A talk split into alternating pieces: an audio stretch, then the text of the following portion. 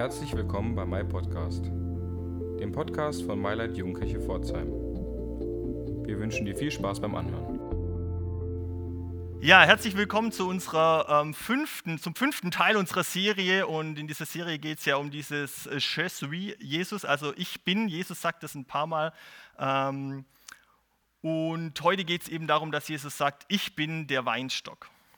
Grundsätzlich diese Bedeutung von diesem Ich bin, was das auch theologisch bedeutet, das haben wir schon in den letzten ähm, vier Gottesdiensten in dieser Serie ausführlich behandelt. Deshalb, wenn ihr heute das erste Mal dabei seid, dann guckt doch auch noch die vier anderen Gottesdienste an. Ähm, darum soll es heute nicht gehen, sondern ich möchte mit euch direkt in diese Story einsteigen, ähm, die in der Bibel steht, wo Jesus eben sagt, ich bin der Weinstock. Und zwar ist das in Johannes 15, die Verse 1 bis 8.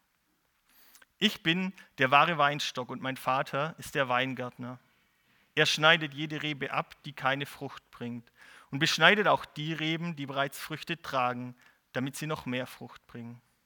Ihr seid schon durch die Botschaft, die ich euch gegeben habe, beschnitten. Bleibt in mir und ich werde in euch bleiben. Denn eine Rebe kann keine Frucht tragen, wenn sie vom Weinstock abgetrennt wird.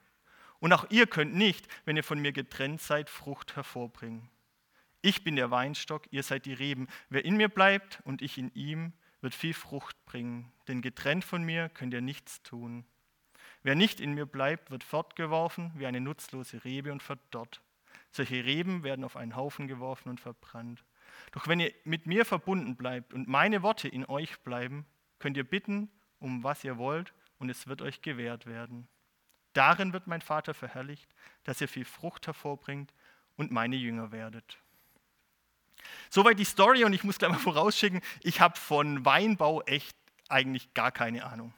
Aber was ich weiß, ist, dass es ziemlich aufwendig ist, gute Früchte ähm, hervorzubringen, dass dieser Weinbau eine aufwendige Arbeit ist. Man muss da mehr als einmal ähm, durch seinen Weinberg laufen und die Triebe wegmachen, die schlecht sind für diese Pflanze. Es ist sehr aufwendig. Und damit ihr sozusagen ähm, so ein bisschen versteht, oder ich glaube, es ist hilfreich ähm, zu kapieren, worum es Jesus da geht, ähm, und da ist es, glaube ich, hilfreich, ähm, sich das mal anzuschauen. Deshalb habe ich euch ein Foto dabei. Und auf diesem Foto seht ihr ähm, eben eine Weinpflanze. Und ähm, man sieht es da ziemlich schön. Das Knorrige, das Knochige unten sozusagen, das ist dieser Weinstock. Also das ist die Pflanze, die gut in der Erde verwurzelt ist und die auch ziemlich alt wird, die ziemlich lange immer wieder ähm, neue Früchte hervorbringen kann. Und diese dünneren, braunen, hellbraunen Stecken da dran, das sind die Reben. Und diese Reben, ähm, die bringen dann die Früchte hervor. Also diese, diese Trauben, die ihr da seht, die wachsen an den Reben. Die wachsen nicht direkt an dem knorrigen Holz, sondern die wachsen an diesen jungen, frischen Trieben, die jedes Jahr neu kommen und daran wachsen die eben. Und ich habe ein paar Gedanken, ich habe drei Gedanken zu diesem Thema heute, was Jesus damit sagen möchte, wenn er sagt, ich bin dieser Weinstock und ihr seid die Reben. Und das erste ist, ähm, ich habe das selber als Kind sozusagen erlebt. Meine Eltern, die hatten an einer großen Wand ähm, ein paar Weinpflanzen und diese Pflanzen, die sind auch wirklich schön gewachsen. Das waren, also die ganze Wand war voll. Ähm, und diese Trauben da dran, die waren immer ganz, ganz mini klein. Und ich glaube heute, dass es eben einfach daran lag, dass nie jemand diesen, diese Pflanze beschnitten hat. Es hat sich nie jemand darum gekümmert, dass diese Pflanze sozusagen möglichst gute Früchte bringt. Diese Früchte waren gar nicht schlecht, aber das Problem war, also es war irgendwie, Hauptbestandteil war Kern. Und wenn ihr solche Trauben schon mal gegessen habt, die mehr oder weniger fast nur aus Kern bestehen, ähm, das ist nicht so schön. Also ich glaube, es geht um dieses Beschneiden ähm, und das ist ein wichtiges, wichtiges Thema. Also man schneidet weg, was sozusagen nichts bringt, was nicht für den Ertrag hilft, was nicht dafür hilft, dass es gute Frucht ist. Und das ist eben mein erster Punkt heute, dieses Beschneiden. Und ich möchte euch sagen, ich möchte euch Mut machen, manchmal auch Sachen wegzulassen, die nicht gut sind oder von denen ihr vielleicht auch wisst, dass sie letztendlich gar keinen Ertrag bringen. Die können noch so schön aussehen, die können irgendwie sich vielleicht auch toll anfühlen, aber bei manchen Dingen, ich glaube, man weiß es da schon im Voraus, es bringt eigentlich nichts. Es, es, es, es führt zu nichts. Und ich möchte euch heute Mut machen, solche Sachen auch zu lassen. Also was nichts bringt, einfach mal lassen. Oder man könnte jetzt in diesem Bild auch andersrum sagen, Jesus sagt nämlich nicht nur, dass er der Weinstock ist und wir die Reben, sondern er sagt auch Gott, also der Vater, ist der Weingärtner. Er ist der, der sich darum kümmert, um, diesen, um diese Pflanze. Er ist der, der sich darum kümmert, dass es gute Frucht gibt. Er ist der, der auch wegschneidet, was nicht gut ist. Und vielleicht könnte man dann sozusagen in dem Bild sagen, möchte ich euch Mut machen, Gott zu erlauben, das wegzunehmen, das abzuschneiden, was nichts bringt. Gott da auch darum zu bitten. Lothar Seiwert, ein ähm, Zeitmanagement-Guru, der müsst ihr jetzt nicht kennen, aber ähm, der sagt, im Leben schafft man eigentlich nur, er nennt es Lebenshüte, also sozusagen, also wenn ich mir den Hut aufsetze. Und er sagt, im Leben schafft man eigentlich nur sieben solche Lebenshüte gleichzeitig. Also wenn du jetzt zum Beispiel Schüler bist oder wenn du studierst oder wenn du irgendeine Arbeit hast, dann wäre das so einer dieser Lebenshüte. Und wenn du dich dann noch im J-Base engagierst, ehrenamtlich, dann wäre das vielleicht auch noch so ein Lebenshut. Und da kann man jetzt weitermachen, wenn du ein Instrument lernst und so weiter. Und am Anfang denkt man vielleicht, sieben ist ganz schön viel, aber wenn man sich mal wirklich bewusst hinsetzt und sozusagen zusammenzählt, dann kommt ganz schön viel zusammen. Und sieben ist sozusagen auch das Maximum. Und ich möchte euch Mut machen, auch euer Leben da anzugucken und zu überlegen, was ist vielleicht auch zu viel und was bringt auch nichts, was bringt keine Frucht. Gott schneidet die Reben weg, vielleicht braucht es den Mut, das auch zuzulassen. Ich habe es vorhin schon gesagt, der Weinbau, also diese, diese, diese Kunst sozusagen, Wein irgendwie anzubauen, der ist ziemlich aufwendig und man braucht da schon viel Know-how. Ähm, und ganz klar ist eben, dass es ohne diese Pflege keine Frucht gibt, zumindest keine Frucht, die wirklich gerne gegessen wird oder am Ende gerne getrunken wird.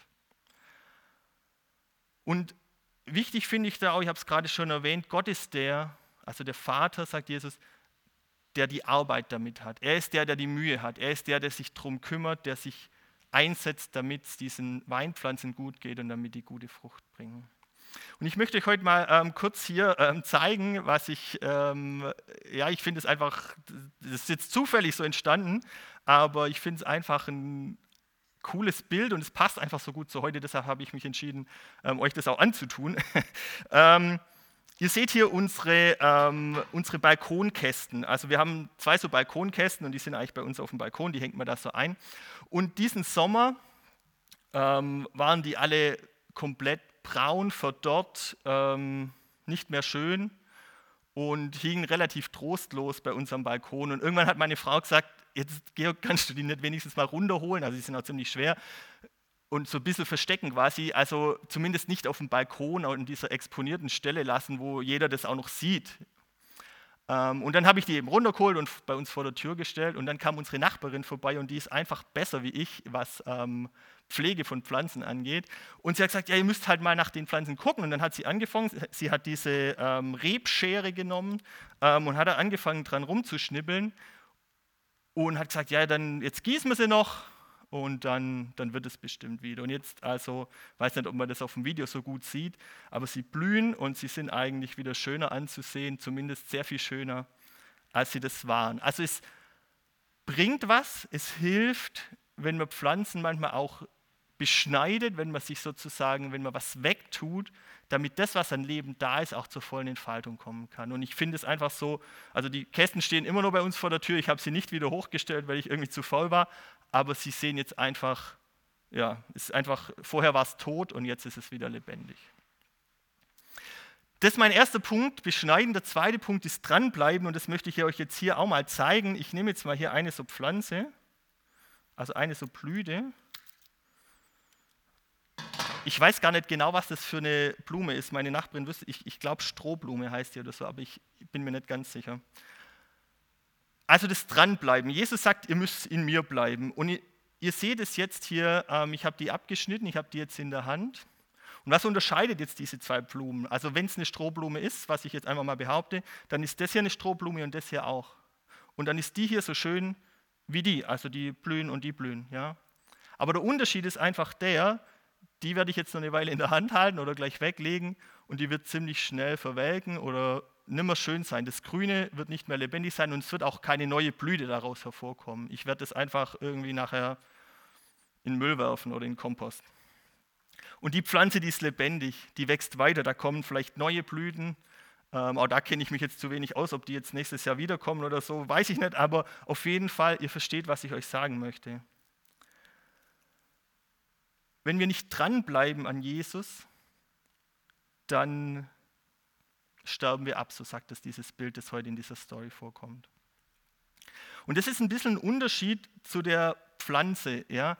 Also die Pflanze, eine, Rebe am, am, Weinstock, die würde nie auf den Gedanken kommen zu sagen, ja, ich gucke jetzt mal, was die Welt noch zu bieten hat. Also die kann sich das auch gar nicht sagen, die kann vermutlich auch nur sehr beschränkt denken. Ähm, aber Jesus sagt, wir Menschen, also er gibt uns das ja eigentlich als Auftrag, dran zu bleiben. Er, er setzt also voraus, dass wir das nicht automatisch tun. Aber, und ich glaube, deshalb benutzt er auch dieses Bild, er möchte deutlich machen, dass sozusagen das Natürlichste der Welt, dass das ganz Organische, das ganz Normale, das ist, dass wir dranbleiben. Also, dass die Rebe am Weinstock bleibt. Wenn nicht einer kommt, der sie abschneidet, dann ist das das ganz Normale. Aber Jesus gibt uns das als Auftrag und sagt, bleibt dran, weil das ist das Wesentliche. Es ist ganz natürlich, es ist ganz normal, dass man am Weinstock bleibt als Rebe. Und genauso natürlich soll das für uns sein, dass wir an Jesus dranbleiben.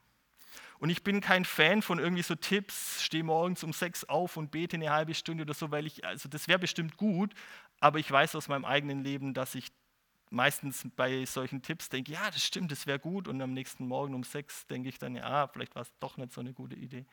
Ich möchte euch keine konkreten Tipps geben, weil ich glaube, ihr müsst selber konkret gucken, was in eurem Leben dran ist. Aber ich möchte euch drei Punkte nennen, die sozusagen aus meiner Sicht wesentlich sind für dieses Dranbleiben an Jesus. Und das erste ist die Bibel. Also wer an Jesus dranbleiben will, muss was über Jesus wissen und die Stories über Jesus stehen halt nun mal in der Bibel. Das zweite ist das Gebet. Ähm, man antwortet sozusagen auf das, was man in der Bibel liest. Man bittet Jesus, man fragt ihn, man bleibt mit ihm in Kontakt. Und das dritte ist die Gemeinde. Das, damit meine ich jetzt nicht unbedingt vielleicht die Gemeinde vor Ort, wo ich in die Kirche gehe, sondern irgendwie andere Christen um mich herum, weil ich glaube, es ist ganz schwierig, an Jesus dran zu bleiben, wenn man das Gefühl hat, ich bin hier ganz alleine. Und ich glaube, es hilft irgendwie Fragen und Zweifel und so weiter auch mit anderen Menschen zu besprechen. Deshalb gibt es ja auch dieses Host-Konzept hier beim JBase, um mit anderen ähm, gemeinsam zu sein. Das ist gerade schwierig. Ich weiß, es ist in der Corona-Zeit echt blöd, dass es wirklich uns herausfordert, aber umso mehr merken wir, dass es wichtig ist, mit anderen zusammen Glauben zu leben. Genau, also der erste Punkt war beschneiden, das zweite war dranbleiben und das dritte ist eben dieses Fruchtbringen. Ähm, und das Interessante ist, dass Jesus eigentlich voraussetzt, wenn wir an ihm dranbleiben, dann kommt die Frucht von alleine. Also es wir müssen im Glauben sozusagen nicht erfolgreich sein wollen, indem wir möglichst viele Früchte produzieren, sondern Jesus sagt, wenn ihr mit dran bleibt, die Frucht, das ist das Resultat, das kommt von alleine. Und das Wesentliche ist das Dranbleiben. Aber was sind denn das für Früchte? Und ich möchte euch mal einfach als Beispiel ein paar Sachen ähm, bringen. Galater 5, 22, die Frucht hingegen, die der Geist Gottes hervorbringt, besteht in Liebe, Freude, Frieden, Geduld, Freundlichkeit, Güte, Treue, Rücksichtnahme und Selbstbeherrschung. Also super, oder? Oder Epheser 5,9, die Frucht des Lichts ist lauter Güte und Gerechtigkeit und Wahrheit. Ja, und letztendlich geht es bei den Früchten, glaube ich, auch darum, sozusagen, also die, die Frucht ist ja immer sozusagen in der Natur eine Vermehrung dessen, was schon da ist. Also die Traube kann wieder einen neuen Weinstock hervorbringen. Und ich glaube, im Glauben geht es auch darum, dass wir sozusagen uns dafür einsetzen, dass der Glaube zunimmt. Also, beschneiden, dazu auch den Mut haben, dranbleiben an Jesus durch Bibel, Gebet und Gemeinde und das dritte eben die Frucht. Und dann kommt ganz am Ende dieser Story, und damit komme ich jetzt auch zum Schluss meiner Predigt, noch ein so Gedanke mit hinein, den ich euch noch mitgeben möchte. Am Ende sagt Jesus nämlich den Satz, darin wird mein Vater verherrlicht, dass ihr viel Frucht hervorbringt und meine Jünger werdet. Ich sage den Satz einfach gleich nochmal, weil ich dieses Gedünsel im Hintergrund immer ein bisschen schwierig finde. Darin wird mein Vater verherrlicht, dass er viel Frucht hervorbringt und meine Jünger werdet. Also bei uns im Garten, da ist noch nie jemand gekommen und hat gesagt, oh, ihr schönen Pflanzen, ich finde euch so toll, ihr habt es so schön gemacht, ihr habt so schöne Blüten und es hat auch noch nie jemand irgendwie die Erde gelobt, ähm, weil die jetzt so tolle Pflanzen sind, sondern gelobt oder in der Bibel eben verherrlicht wird eigentlich der Gärtner, wird eigentlich derjenige, der die Arbeit damit hatte und der sich darum bemüht hat, der sich darum gekümmert hat. Und das sagt Jesus, so ist es eigentlich bei mir auch, so ist es im christlichen Glauben auch. Es geht letztendlich nicht darum, dass du deine tollen Früchte hast, sondern es geht darum, dass Gott dadurch verherrlicht, gelobt, gepriesen wird. Der Theologe Werner de Boer sagt, wer sein eigenes Heil genießen will, verliert es. Und ich glaube, dass wir vielleicht uns auch gar nicht so sehr um die Früchte dann bemühen müssen, dass wir uns auch darum gar nicht so sehr kümmern müssen, sondern dass dieses Dranbleiben das Wesentliche ist und dass wir dann sehen werden, was daraus wächst und dass wir dann Gott verherrlichen werden. Ich bete. Gott, du siehst unsere Früchte und unsere Abgründe. Du siehst die Triebe, die nichts bringen und du siehst die Triebe, die Frucht tragen. Und ich bitte dich, dass du uns wirklich pflegst und dass du dich um uns kümmerst und dass du für uns sorgst, so wie du das für richtig hältst. Amen. Das war mein Podcast. Du willst mehr über uns erfahren? Dann gehe auf unsere Homepage oder folge uns auf Instagram und Snapchat. Oder schau doch mal bei unseren Gottesdiensten und Veranstaltungen vorbei. Wir freuen uns auf dich.